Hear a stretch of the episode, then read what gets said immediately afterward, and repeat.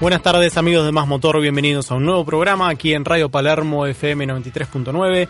Tarde de martes, 10 de diciembre, se cumple un nuevo aniversario, 30 aniversario del regreso de la, democracia, aquí en la República Argentina, en un clima bastante particular en nuestro país al que adherimos eh, todos nuestros saludos, condolencias a todos los que están atravesando problemas en, en estos días, en estas semanas. Eh, algunos otros que están allí puro festejo, pero bueno, nosotros estamos aquí para hacer más motor y hablar de automovilismo. Les vamos a comentar las noticias, las novedades y vamos a hacer un análisis bastante interesante también de lo sucedido en las últimas horas con los anuncios en la Fórmula 1 de los cambios para la temporada 2014, eh, los cambios que después de la reunión del grupo estratégico y también de la Comisión de Fórmula 1 se resolvieron para la próxima temporada que hay algunos bastante polémicos. Los vamos a estar analizando de aquí en la próxima hora hasta las 7 de la tarde, aquí en la capital federal de la República Argentina, en una tarde de martes bastante linda en cuanto al clima. Tenemos muchísimo para comentarles aquí en Más Motor hoy de todo el automovilismo a nivel nacional, a nivel mundial, muchísimas novedades, aunque el campeonato de Fórmula 1 ya se terminó hace un par de semanas, pero la temporada 2014 podemos decir que ya prácticamente arrancó con todas las novedades que estamos teniendo. Aprovecho y le doy la bienvenida a Fernando Tornelo aquí a nuestro programa en Más Motor Fer. Buenas tardes, ¿cómo estás? Enrico, buenas tardes. Bueno, a todos, buenas tardes. Eh, la Fórmula 1 es increíble, ¿no? Porque el campeonato terminó hace un par de semanas, ya se tendría que estar desinflando todo el interés, las noticias y todo, y sin embargo cada martes tenemos muchísimo nuevo para hablar, para comentar, para polemizar, como en este caso también, y eso que todavía faltan algunos cuantos pases de pilotos que no están definidos, ¿no? porque esto que vamos a hablar hoy es más que nada, como lo decías Enrico, con relación a lo que puede, no, a lo que puede, a lo que va a ocurrir con el reglamento deportivo en la temporada próxima, en 2014. Eh, ya te digo que con la mayoría de las cosas no estoy de acuerdo. Me parecen algunas irrelevantes, como el tema de los números, eh, y otras como ese tema de la carrera final con doble puntaje. Mm es una medida de turismo carretera, ¿qué crees que te diga? Déjame que lo diga con como me sale, pero parece turismo carretera. Es lo primero que se me vino a la mente también cuando vi la noticia, era algo que se esperaba, incluso se había, había surgido la posibilidad de que se tomara como, por ejemplo, los, los Grand Slams de tenis que dieran mayor puntaje Eso sí era bueno. en el caso del automovilismo, que por ejemplo, Mónaco, Silverstone, Spa, Monza, Suzuka, alguna otra también que diera puntaje doble y ver qué pasaba en la última carrera, pero no dar doble puntaje al solo la última porque era bueno lo de los Grand Slams, eso para llamarlo de alguna manera, ¿no? Eh, porque no estaban en el final de la temporada, porque estaban diseminados por el medio del año. Entonces, con eso se podía advertir que se quería premiar a los que ganen las carreras más importantes o las de los circuitos más tradicionales de la Fórmula 1, los que siempre destacamos, y no por esto de decir, bueno, en la última damos doble puntaje porque a ver si podemos definir el campeonato en la última. El campeonato si se define en la última que se haga naturalmente, como tantos años ha ocurrido en la Fórmula 1. Por ejemplo, el año pasado. Así es. Eh, y si se define cinco carreras antes, se define cinco carreras antes, no se muere nadie, se terminó la historia.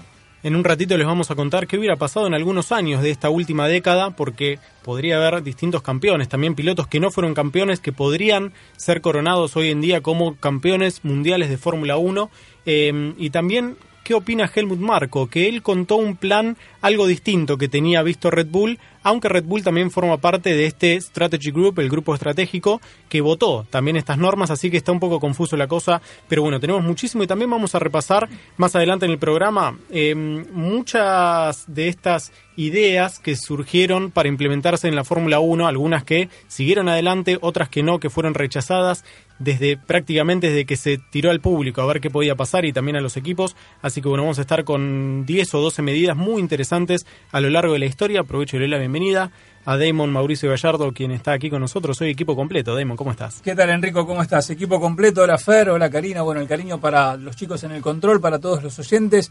Sinceramente, un poco desubicados con esta situación que ha generado la Fórmula 1, a los que siempre hemos defendido a la Fórmula 1 como automovilismo de élite en lo que tiene que ver con las reglas deportivas, que gana el mejor, no importa cuántas carreras gane en un año. Esta situación nos deja un poco sin letra, no sin argumento. Eh, siempre hemos puesto a la Fórmula 1 por sobre muchas categorías que hacen inventos raros para generar un mayor atractivo en el espectáculo. Bueno, lamentablemente la Fórmula 1 cayó en lo mismo. Eh, habrá que ver cómo repercute esto y cuánto se puede sostener en el tiempo esta situación del doble puntaje. Lo que es interesante también es que a veces no se miden o, no se analizan en detalle lo que opinan ¿no? los fanáticos, porque la primera idea era otorgar el doble puntaje a las últimas cuatro carreras. Claro. Este, creo que ahí Red Bull se paró fuerte eh, votando en contra. El resto de los equipos también vota no solo en contra de, de- de- de- de alguna determinada medida, sino que también vota en contra de Red Bull, porque es el equipo a batir y tratan de buscarle la vuelta como para tener una herramienta más en el caso de que ellos lleguen con posibilidades a la definición del campeonato. Es controvertido. Como todo cambio habrá que acostumbrarse y destaco esto, ¿no? Habrá que ver si se sostiene en el tiempo. Así es, porque también suena algo raro decir que el ganador de Abu Dhabi, eh, o mejor dicho, quien salga tercero en Abu Dhabi va a sumar más puntos que en quien gane en Mónaco, en Spa O en y la es algo- anterior. o en la anterior. Claro. Y es algo que parece bastante injusto. Eh, más aún siendo sobre el final del campeonato. Ya salieron muchísimos a criticar y no hablamos solo de la gente del público que tenemos catarata de Sí, enojos y de, de- de que están totalmente en contra de esta medida a la que creo que nos No, adherimos por supuesto, los tres yo también en la mesa. público lo entiendo totalmente porque a la gente de Fórmula 1 este tipo de medidas no le gusta. No. Ujú. Además, es un cambio que, que se hace en pos de tratar de mantener la expectativa hasta el final. Pero si el campeonato se definió tres carreras antes, ¿de qué sirve? O sea, Sí, este estamos año no hubiera forzando servido. la definición Claro. de Este manera año no hubiera servido artificial, para ¿no? nada. Por ejemplo, en cambios que hubieran sucedido en los últimos años, en tres ocasiones el campeón hubiera sido distinto en los últimos 10 años. En 2003 hubiera sido campeón Kimi Raikkonen, que en la última carrera, si mal recuerdo, llegó segundo y Schumacher terminó octavo y le dio justo el puntaje, ganó por uno o dos puntos el piloto alemán, pero bueno, Kimi hubiera obtenido su primer campeonato allí. Después en 2008 Felipe Massa hubiera sido campeón, eh, aventajando por algunos puntos también a Lewis Hamilton.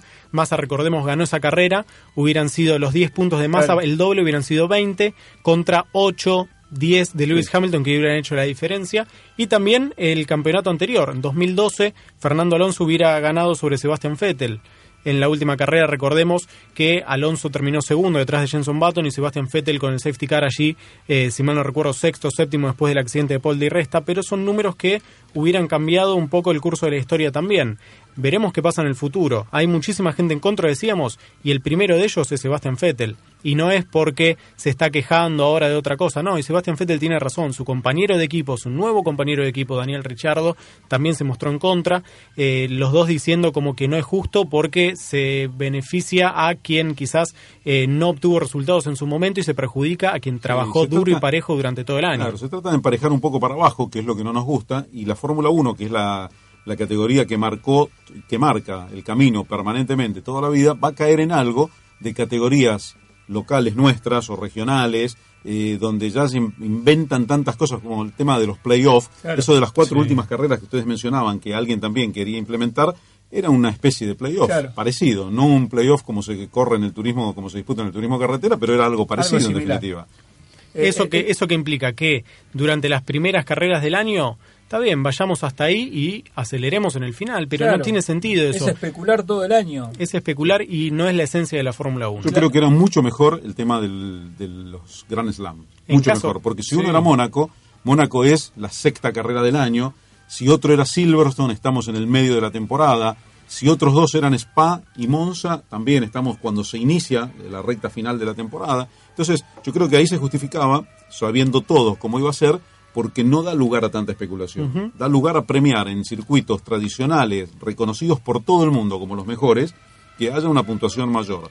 Pero esto, con Abu Dhabi, o si cierra Brasil en el 2015, o con quien sea en el final de la temporada, la verdad, a mí no me gusta. Igual, igual que el tema de emparejar para abajo, por allí, si es necesario hacerlo, creo que tampoco se debe hacer en el fin de semana de carrera, donde Claro. ahí se tiene que ver la competencia pura. Eh, puede uno pensar múltiples alternativas, por ejemplo, liberar eh, tres o cuatro entrenamientos a lo largo del año en el que no puedan participar los mejores ranqueados del campeonato. Por ejemplo, primero y segundo del campeonato. Es preferible eso. Claro, y que ensayen el resto como para tratar de achicar la brecha. Por ahí hasta cualquier cosa, eh, pero que no afecte a la competitividad pura Claro. el fin de semana de Gran Premio, ¿no? Otro que se podría impo- imponer, que en realidad ya lo están queriendo establecer para 2015, es el límite de costos eh, que, que pueda que un equipo pueda gastar durante el año, eh, eh, del cual yo tampoco estoy muy a favor porque eso frena el avance, frena el desarrollo, desarrollo, claro. que eso es lo que ya igualmente se viene haciendo hace varios años con la Fórmula 1, con esto de que la caja de cambios dure cinco carreras, que el motor dure cinco o seis, ca- o tener 5 o 6 motores por año, como se va a tener el año que viene, que van a ser 5 impulsores, eh, lo que también requerirá mucho mucha resistencia de, las de las plantas motrices. Eh, creo que todas estas cosas se vienen planteando hace, hace bastante tiempo en la Fórmula 1, solo que ahora también se le va a poner un techo de costos a todo lo que se gaste también, dejando afuera lo que es marketing y eh, los salarios de los pilotos. Que eso, si tuvieran que poner el techo de costo ahí, sería un problema, porque ya ahí ya entran en, el juego los pilotos también. Sí, sí es muy difícil. Eh, no, yo lo que creo es que hay que dejar con la mayor libertad posible todo. Sí. O sea, reglamentar la parte técnica, aspectos deportivos del campeonato, pero este tipo de cosas dejarlo con absoluta libertad para emparejar para arriba y para que los de abajo traten de crecer, no bajar a los que están arriba. Porque estamos con el mundo al revés, con el mundo pata para arriba. Eh, no quiero dar ejemplos políticos y sociales con este tema, pero la verdad que me da la impresión que la Fórmula 1 debería ser absolutamente libre en estos aspectos como para poder crecer cada vez más.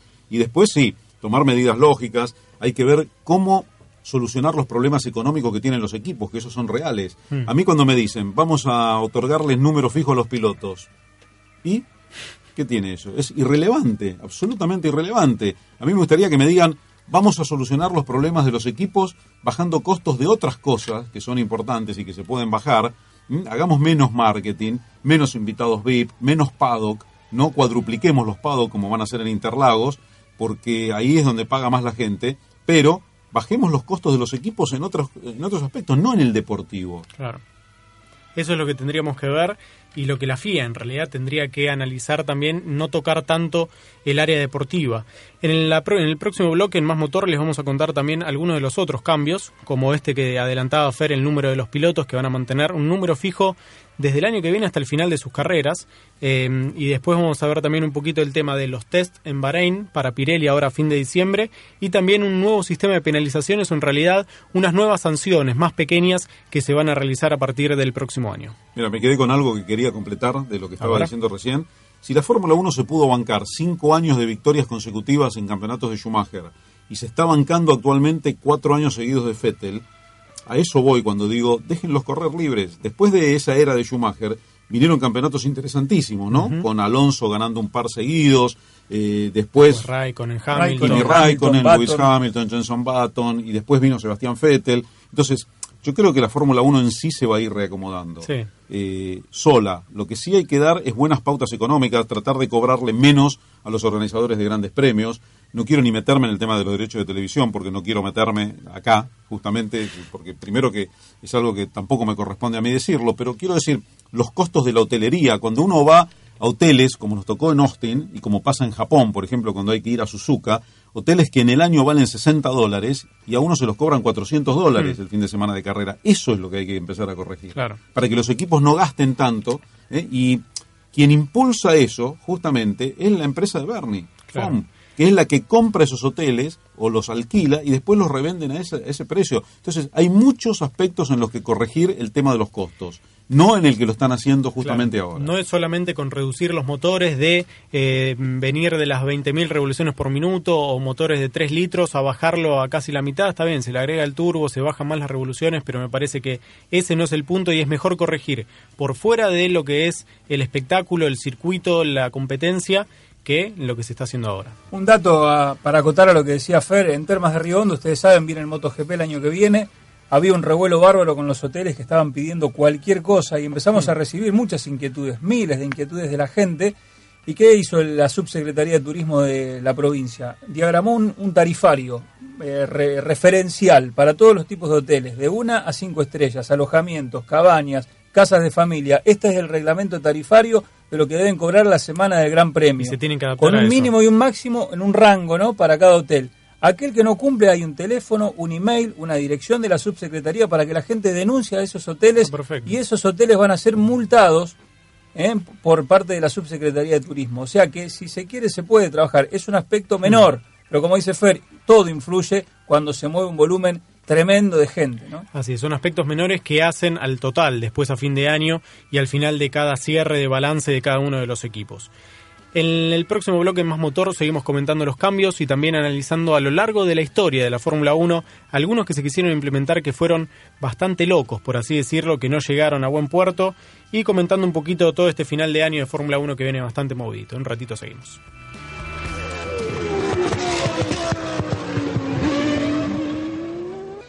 Castrol es más que solo aceite. Es ingeniería líquida. Castrol, sponsor oficial de la Copa Mundial de la FIFA Brasil 2014. Segundo bloque de Más Motor, 21 minutitos pasaron de las 6 de la tarde. Martes 10 de diciembre tenemos consejo de un taller de amigos. SDA Inyección, taller especializado en inyección electrónica, ABS Airbags, nueva tecnología y mecánica integral. Avenida Ricardo Balbín, 4172, teléfono 4545-4377 y página web www.sdainyección.com.ar. Me contaron que SDA Inyección, Diego Luciano, vuelve a despedir el año, ¿no? Sí, vamos a estar todos. El próximo martes después del programa. Una suerte, por suerte, que, suerte que el año se acaba, porque si no, terminamos todo rodando. Puedes recibir el año que viene, o sea, sí, todo así. Sí, sí, sí, siempre se puede festejar algo, no hay ningún problema. Un gran abrazo, como siempre, a Diego Luciano y también a todo el grupo de F1 Lat y a todos los que nos están escribiendo vía Twitter, que es muchísima. La gente, como siempre, les agradecemos eh, numerosos mensajes. Martín Lozano, Maite Tururols, Luis Buchino, como siempre, allí un, amigo Fer, Paul Loza, los amigos de Stop, de Stop and Go de España. Eh, con Alejandro Fernández y José Antonio Fernández también allí a la cabeza, Fernando Bremer, Pablo Legaki, José Aníbal Carmona, Alberto Hernández, eh, tenemos muchísimos, Harvey Luis García, Luis Chepi también, Ernesto Alvarado, muchísima gente que se está expresando en contra de estos cambios de la FIA. Sí, es unánime, ¿eh? no encuentro, mira, yo lo estoy repasando y a toda la gente, a todos los amigos que nos están escuchando en todo el continente, no hay un comentario a favor del tema del doble puntaje en la última carrera. Que estoy buscando uno como para decir, bueno, alguien está de acuerdo.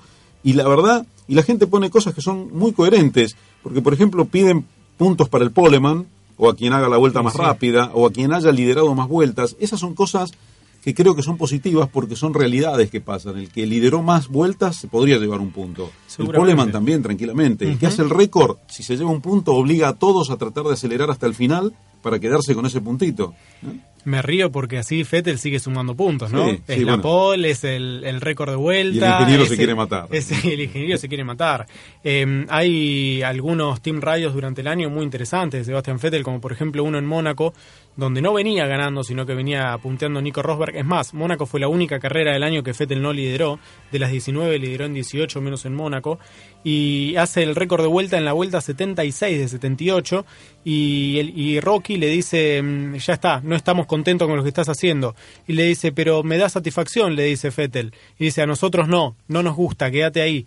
Y Fettel le dice, pero es mejor ir rápido que ir lento 77 vueltas.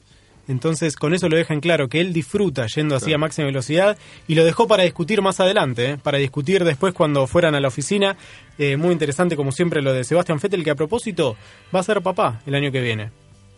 Estuve leyendo en tu cuenta de Twitter ahí que la gente incluso hasta está votando el posible nombre del hijo. Para mí le tiene que poner Mark por Weber porque lo tuvo de hijo durante cinco años. pero bueno, pongamos que no le pone Mark. La gente votaba por Adrian. Algunos decían que el cuarto del niño se le iba a diseñar Adrian Newey, muy buena. Eh, también que le podría poner eh, le podría poner Fernando por Alonso, al hijo. A Ayrton le podría poner, ¿no? A Ayrton Fettel, ¿no? Interesante. Suena muy lindo. No estaría mal. Pero bueno, el problema es que pasa si sale niña. Y él, se las arregla para encontrar el nombre. A todas sus máquinas le puso nombre de... o si elige el nombre de la mamá. También, sí, también puede ser. Yo la verdad que me desayuné con la noticia leyéndote en Twitter. Eh, la verdad, no sé, la, sé, me enteré hoy también que la novia se llama Ana. Ana. Eh, Ana Prater eh, novios de la infancia, Sebastián Fettel y la novia, la verdad que eso es, muy bueno porque... Bien, por Fettel, ¿eh? Muy bien, muy bien por Seb y muchos decían, bueno, va a perder un segundo por vuelta, como se decía usualmente, pero miren Grosjean, fue papá a mitad de año y en la, segunda mitad... Ferrari decía, Don Ferrari decía dos segundos por cada hijo. Dos segundos por... Mucho. ¿eh? Había algunos que eran muy malos y preguntaban cuántos hijos habrían tenido algunos pilotos, no vamos a nombrar quién, pero fueron muy interesantes.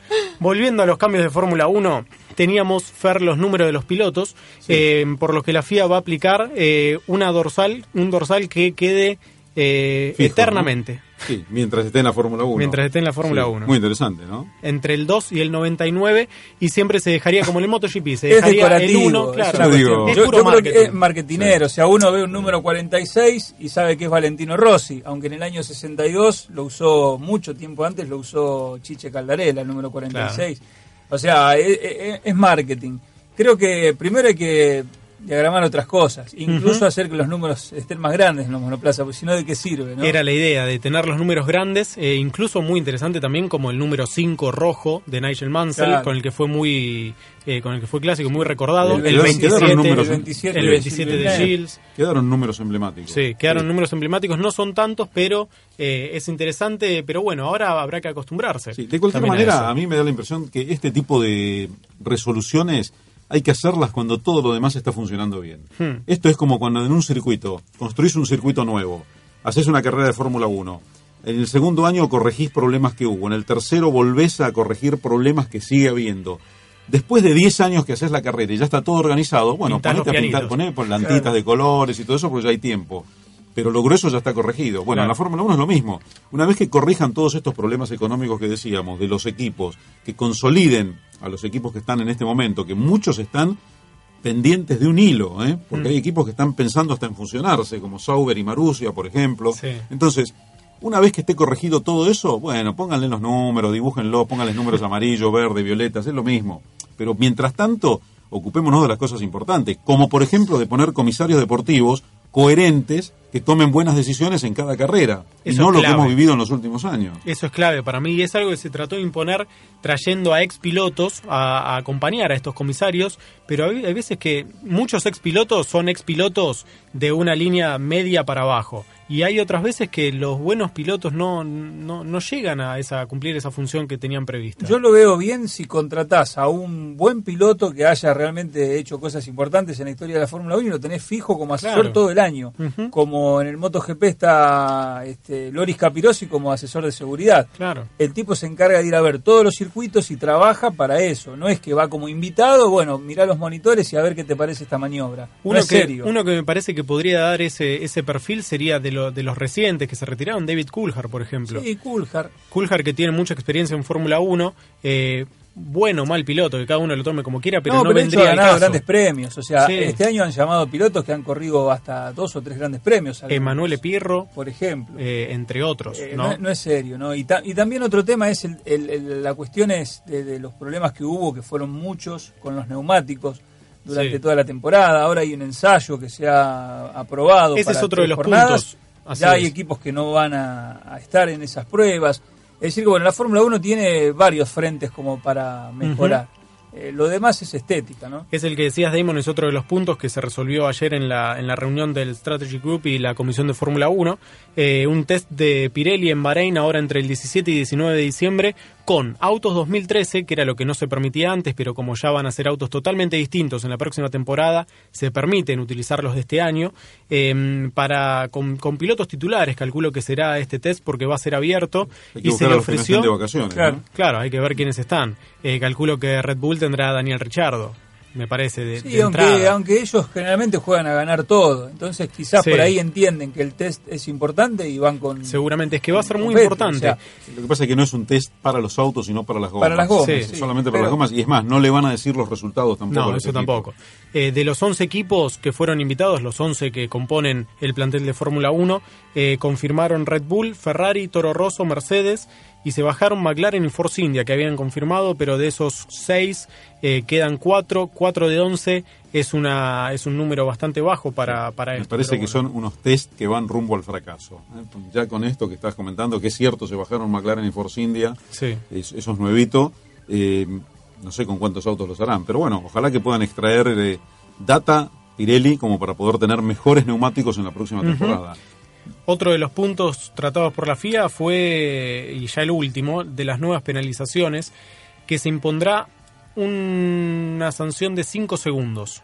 Estos 5 segundos van a ser para infracciones pequeñas, menores, eh, que todavía tienen que resolver en reuniones a ver a qué se le va a aplicar esto. Como, la Eh, de, como la de masa en Interlagos, por ejemplo. Como la de masa, claro, que sean cinco como la de masa en. Interlagos, me imagino como eh, algunas de esas cuando dice, por ejemplo, me acuerdo una de Daniel Richardo pasando por la 130R, Mm. un Force India por afuera, que por la velocidad que traía tuvo que dejar la pista, pero no es que lo pasó por afuera cortando. Em, son esas sanciones que decimos no hay que hacerlas, pero bueno, se va a aplicar esto. Ahí, en ese tipo de maniobras, Enrico, es lo que uno dice, ¿por qué los pilotos que están asesorando a los comisarios deportivos no los asesoran mejor o los comisarios no los escuchan mejor a esos pilotos? Porque todos los pilotos que han corrido saben que si uno va por afuera en una curva tan rápida como esa, por la inercia o por la fuerza G o por la gravedad, se va a ir de costado, se va a ir afuera el auto porque no puede doblar si va con otro ahí a la par, salvo que haga una maniobra extraordinaria. Entonces, todas las maniobras tienen atenuantes, pero son los pilotos auxiliares de los comisarios los que han corrido y han estado arriba de los autos los que le tienen que decir, señores, aquí esto no es penalizable, porque esta era la única forma de doblar ahí que tenían, si no se estrellaba. Para algo tienen que estar esos pilotos que van y acompañan durante todo el fin de semana y los van rotando, y es cierto lo que decías Damon antes, que sería mucho mejor mantener uno fijo, eh, que ya tenga el contacto ese con los pilotos, que se generen reuniones también entre los pilotos y comisarios, que de hecho se generan los briefings y muchas otras reuniones, pero que se, se, se establezcan justamente para tratar estos temas. Me parece algo importante y hasta te diría clave para eh, analizar esto de cara al futuro también. Totalmente. Por eso hay, hay, hay, puntos donde hay que enfocarse de una manera distinta y decir, eh, darle una prioridad a la cuestión. ¿Cuál es el tema acá? Que Vettel ha ganado el campeonato de forma muy temprana y es competencia, competencia pura. O sea, y ya con eso del doble puntaje se metieron en un tema complejo. Creo que hay que revisar los grandes premios de este año. Y como nunca hemos visto situaciones que en la Fórmula 1 son extrañas, hemos visto errores eh, por ejemplo, en la carrera donde ingresó un vehículo de rescate a la pista. Hemos visto muchas situaciones donde hay que eh, afinar el tema de la gente que está inmersa en cada, en cada gran premio. Hay muchas cosas, muchas cuestiones por, por atacar, quizás más importantes que todas, que todas estas, ¿no? Así es, seguramente. Y bueno, y los iremos analizando y también eh, comunicando. Todos ustedes, amigos que como siempre nos siguen vía Twitter, vamos a ver qué sucede en las próximas semanas también y de cara ya a lo que es el principio del año próximo del campeonato 2014. Pero bueno, estas son medidas que ya están establecidas, que se van a tomar, que quedan eh, decisiones finitas, como esta de ver a qué se le marcan los cinco segundos de penalización. Pero bueno, vamos a ver también cómo se desarrolla en, en las próximas semanas. Lo que no entiendo ya para cerrar esto, digo, eh, la, misma FIA que se mete de manera intempestiva en estos temas de la Fórmula 1, ¿cómo no accionó, por ejemplo, en el Rally Mundial, donde Loeb ha ganado nueve campeonatos del mundo en forma consecutiva? Sí, ¿no? Y ahí no, no pasó nada. Hmm. Y el rally se desangró, se desarmó el, el WRC se llegó a un punto realmente de límite y ahí no se accionó como se está accionando acá, ¿no? Tocando estructuras de la Me parece que al ser Fórmula 1 y ver el dominio de Fettel y que hay mucha gente descontenta por eh, las carreras que se generan, que muchas veces no es por culpa de Fettel, sino es por culpa del resto también, eh, como que ahí creo que llegó un punto en que dijeron tenemos que actuar, tenemos que hacer algo porque si no vamos a perder audiencia y de esta manera no sé si van a ganar mucho más haciendo doble puntaje, hay muchísima gente en contra, eh, diría que un 95%, Fer, vos tenés un 100%, me sí, un 100%, yo no encontré ningún comentario a favor del tema puntos. ¿eh? Eh, Lucas acá escribe desde la Patagonia, Cristian Delbel como siempre de Comodoro Rivadavia, José Carmona, gracias José, Paul Loza también dice que hay que calificar el esfuerzo de cada piloto. De eso se trata, ¿no? Lo que estamos también hablando, de decir, bueno, premiemos al que lideró más vueltas, al que se esforzó por hacer el récord, al que logró la pole, esos son esfuerzos válidos. El de la pole position tendría que estar hace años sí, en la por supuesto. Fernando Brenner, eh, Bremer, perdón, desde México, que dice no, bien grande, al doble puntaje, y quiere alguna noticia de Esteban y Checo. La verdad, Fernando, no tenemos noticias todavía confirmadas de Checo y de Esteban. Eh, sabemos que están trabajando. A esta altura del año uno ya puede imaginar que las, las negociaciones son duras y complicadas, ¿no? Porque si todavía no se anunció y estamos a 10 de diciembre es porque, bueno, todavía debe faltar algo como para poder redondear. Eh, todo sigue haciendo suponer que Checo va a ir a Force India. Eh, claro, uno se pone nervioso cuando no hay noticias, ¿no? Porque uno quisiera saber algo rápido y a veces cuando no hay noticias los ingleses dicen no news are good news, si no hay noticias son buenas noticias, pero no es este el caso. No, este no, este no este, Esto es al revés, acá si no hay noticias uno empieza a preocuparse. Sí, porque se dilata todo, pasa el tiempo y las noticias tendrían que ir llegando ya, esperemos que sean eh, próximas y que sean buenas, que sean buenas noticias. Antes de irnos a la tanda tenemos algunas novedades del tránsito y el tráfico aquí en esta bendita ciudad de Buenos Aires. Sí, hay uno que es eh, eh, con extensión hasta el 20 de diciembre en el horario de 23 a 5.30 de lunes a sábado y los domingos de 5.30 a 5.30 del lunes va a estar un cierre en el bajo nivel de Dorrego en sentido de Warnes. Así que todos los que quieran transitar por ahí hasta el 20 de diciembre, de 23, o sea, todo lo que es la noche va a estar cerrado. Va a estar complicado. Sí, sí, sí, todo hasta el 20 de diciembre. También tenemos muy complicada la Plaza de Mayo en estos momentos, todo el centro porteño dicen que es infernal. Sí, sí, hay manifestantes que cortan Sáenz Peña entre Belgrano y Moreno, por ejemplo, también en Moreno entre Sáenz Peña y Virrey Ceballos, eh, corte total de Buchar entre La Valle y Corrientes, corte parcial de La Valle entre Madero y Buchar hasta las 23 por acto en Luna Park. Eh, todas las estaciones y líneas de Metrobús funcionan sin inconvenientes. Hay demora en Panamericano por accidente en el kilómetro 39 del ramal Campana sentido a Capital.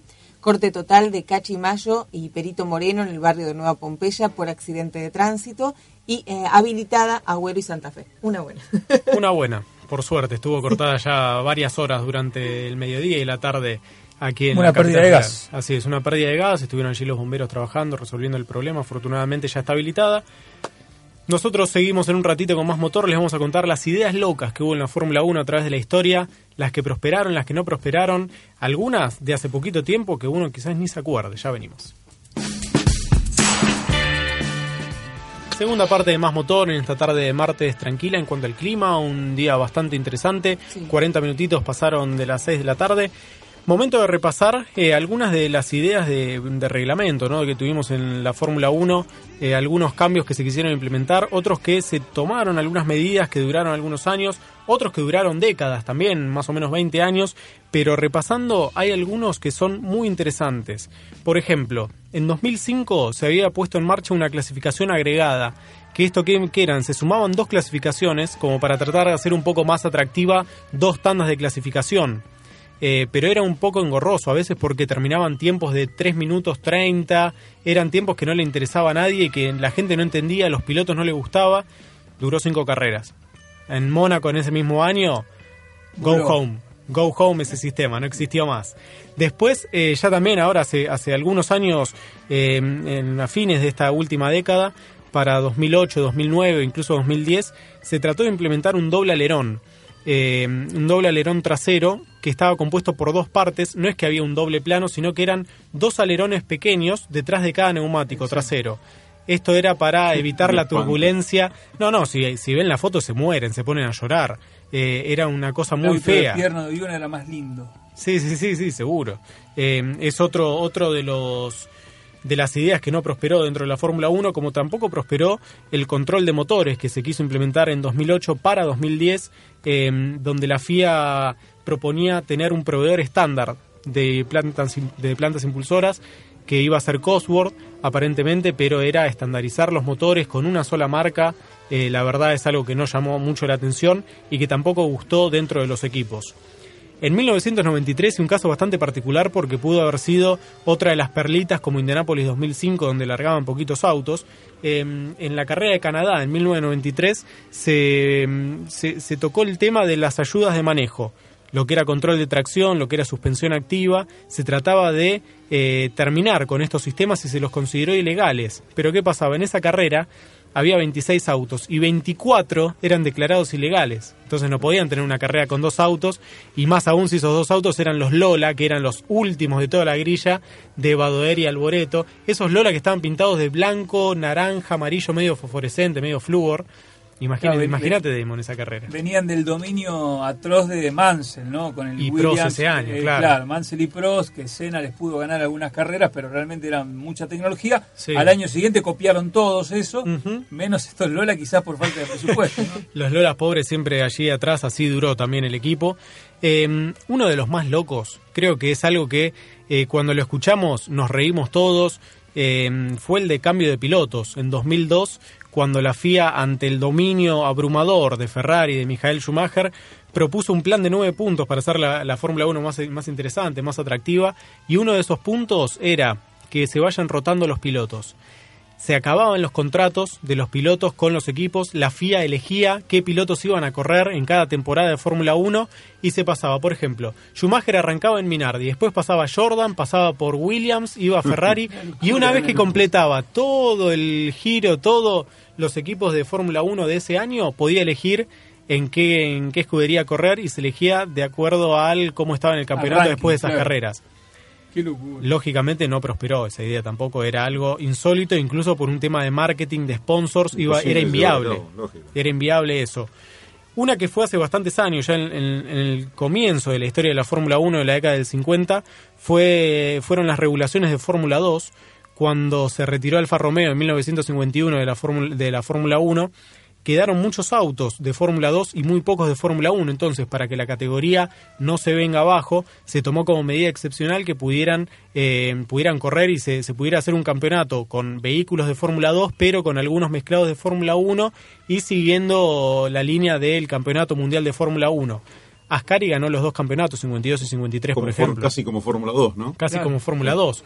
Pero después, si seguimos en el tiempo, en el 54 esto se eh, normalizó un poco pero más adelante siguieron los autos. Recuerdo hasta carreras en los 60, en Nürburgring, hasta en los 70, con autos de Fórmula 2. Lo, que pasaba era que eh, ya no se mezclaban los autos, pero sí, pilotos de Fórmula 1 corrían en la Fórmula 2. Además, de hecho, de hecho, Jim Clark se mató sobre un auto de Fórmula 2, por ejemplo. Pero bueno, muchos se formaron, este, Jochen Reed, y en la época Reutemann, de, Reutemann también, corrían Emerson Fittipaldi, Jackie Stewart, muchos pilotos de Fórmula 1 que corrían en la Fórmula 2 y estamos hablando de principios de los años 70, 70, 71, 72, y te diría que hasta ahí fue, después ya a partir del 73, pero miren la coincidencia. Esa es la época en que llegó a la Fórmula 1 Bernie Ecclestone, hmm. que empezó enseguida a levantar la Fórmula 1 y a dejar un poco más eh, stand-by todas las otras categorías. La Fórmula 1 creció, creció y llegó hasta esto que es hoy, ¿no? 40 años. Hace de aquel momento también recuerdo algunas de las viejas carreras del Gran Premio de Alemania en Nürburgring, eh, que había autos mezclados de Fórmula 1 y Fórmula 2 y que por tantos abandonos, algunos de Fórmula 2, eh, no recuerdo exactamente qué piloto ahora, pero llegaban a, los puntos incluso en esas carreras. Eh, bastante interesante también. Como muy particular el caso de las 500 millas de Indianápolis dentro del campeonato de Fórmula 1. Recordemos que entre 1950 y 1960 todo todas las carreras que se disputaban, las 500 de Indianápolis, sumaban puntos para el Campeonato Mundial de Fórmula 1. Eh, es por eso que Ascari tiene ese famoso récord de siete victorias consecutivas, que en realidad si no hubiera estado esa de Indianápolis a la que no asistió y está en los, en los libros de los récords, él hubiera llegado a nueve, como tiene Fettel ahora, pero bueno, es un punto también aparte. Y todos los pilotos que sumaban ahí en Indy ninguno pudo sumar en otro circuito. Claro, pero mucho de lo que pasaba allí era que en Indy ganaban los pilotos americanos que después no iban a correr a, correr a Europa. O sea, uno busca el historial de la Fórmula 1 en Indianápolis y se va a encontrar con un montón de nombres que ganaron esa carrera que en la Fórmula 1 nunca hicieron más que esa carrera. Así es, el caso por ejemplo de Bill Bukovic, de que ganó en 1953 y 54 y en el 55 venía ganando, tuvo un accidente y se mató. Exactamente. Casos muy duros. Y Fer, ahora tengo algunas para vos. Unas de, de tu amigo Bernie Eccleston, tengo tres. El primero, ¿te acordás del sistema de medallas? Sí. Ese que quería implementar, que el ganador... Oro, plata y bronce. Oro, plata y bronce, y que más oros tuviera a lo largo de la temporada, no importara los puntos que sumara, iba a ser el campeón. O sea, si vos ganabas seis carreras, tenías seis oros. Ahora, si Damon salía segundo en todas y te, superaba en puntos, salías campeón igual. Es, eh, algo, son, son, esas cosas increíbles. Son esas cosas que cada tanto se le ocurren a Bernie, que ha hecho muchas cosas buenas y brillantes en la Fórmula 1 y que de repente ahora está tratando de inventar cosas que no son tan buenas. Seguro que Bernie venía de ver algunos Juegos Olímpicos, alguna cosa. Estaba emocionado, me parece. O sea, lo de, lo, de la medalla, perdón, está bueno. Fue lo de Londres del año pasado, o, era previo a Londres, una cosa así. Digo, lo, de la medalla está bueno, pero si aporta, digamos, a decir, sumar los puntos para el campeonato, tomar la corona, tomar el trofeo, tomar una medalla. Pero Aplauso, medalla y beso. Claro.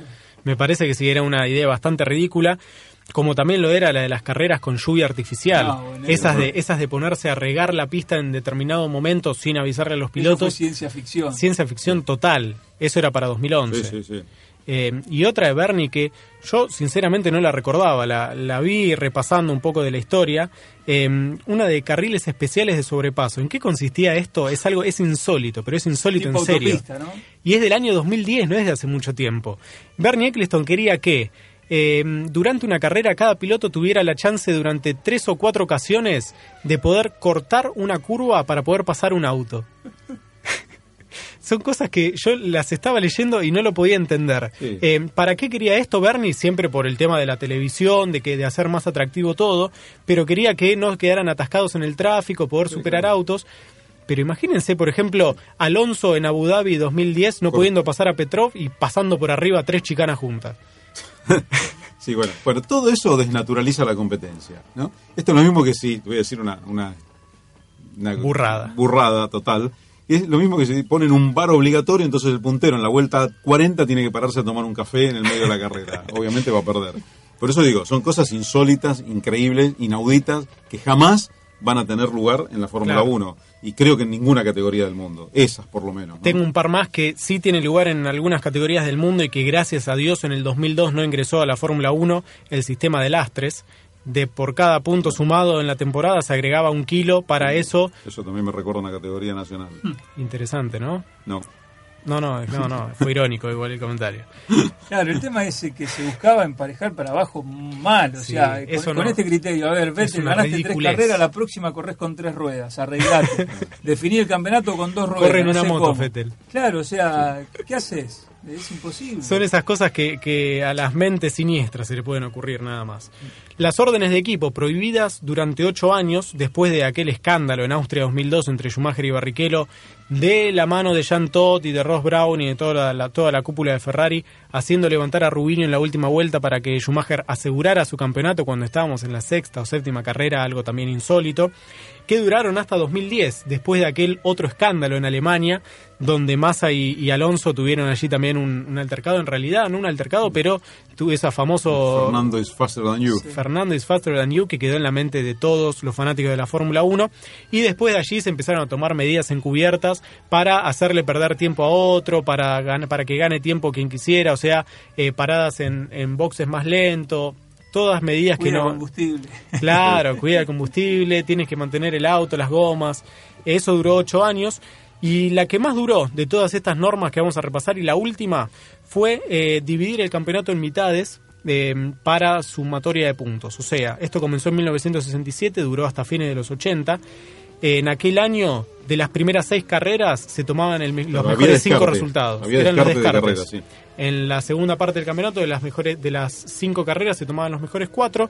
Después, más adelante, ya se tomaba el campeonato completo con 11 de los mejores 16 resultados o así. Eso se hacía para que algunos pilotos cuando tenían una mala actuación por algo o por algún hecho fortuito, no se vean perjudicados en la lucha por el campeonato. Hmm. Es decir, de seis carreras, si uno se le rompía un motor en una, la podía descartar. Claro.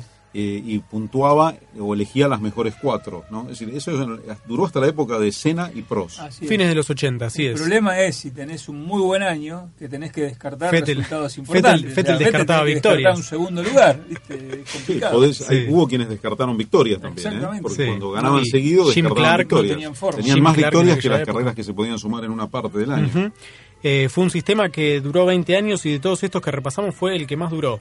Eh, cosas interesantes, cosas ridículas, como esos carriles de sobrepaso para cortar curvas, para superar autos, la verdad, hubo de todo en la historia de la Fórmula 1. Bueno, para que poco comentarios de nuestro, nuestro público con respecto a todo esto, Federico Estrada nos pone, ya el DRS me parece forzado, pero ya está, parece normal ahora.